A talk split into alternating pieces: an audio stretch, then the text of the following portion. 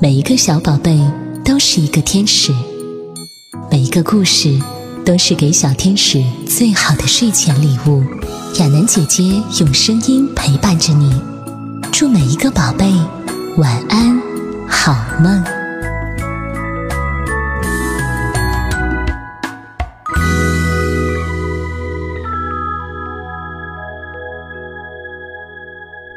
孝顺宝宝必听故事。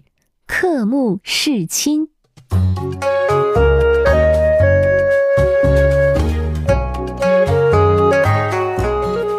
汉朝时，有一个孝子叫丁兰，幼年时父母就去世了，因此他从没有机会在父母膝前尽孝。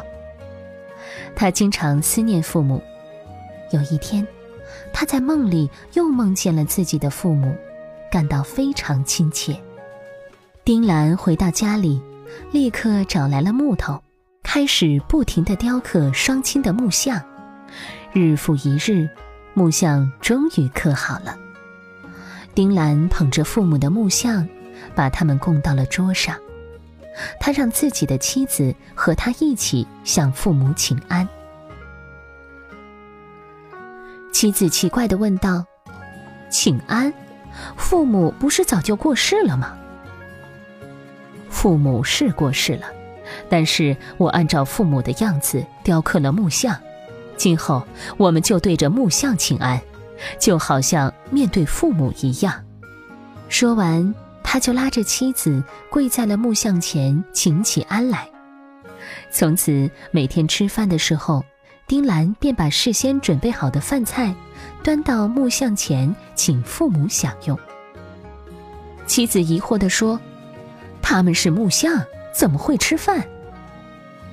然而，丁兰不顾妻子的疑惑，依然坚持这样做。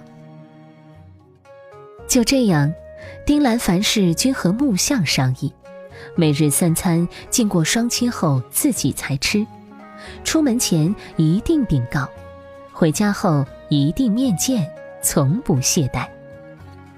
久而久之，妻子对木像便不太恭敬了，心想：那不过是木头雕刻的塑像而已，又不是真正的活人，何必这样？一天，妻子拿了一根针，悄悄溜进了供着木像的房间，随手拿起父亲的木像，便用针刺了下去。突然，木像流血了。妻子害怕极了，匆匆跑出了房间。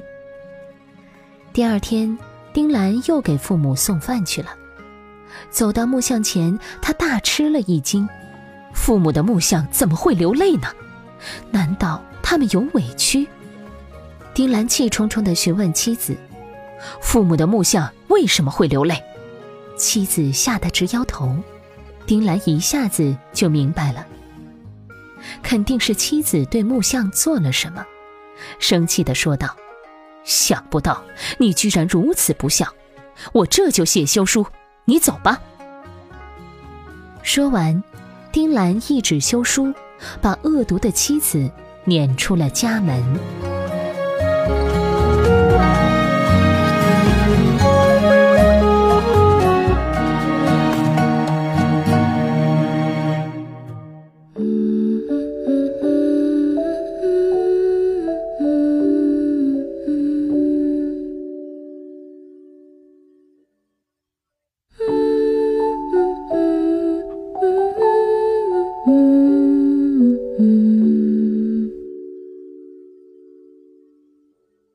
Mm-hmm.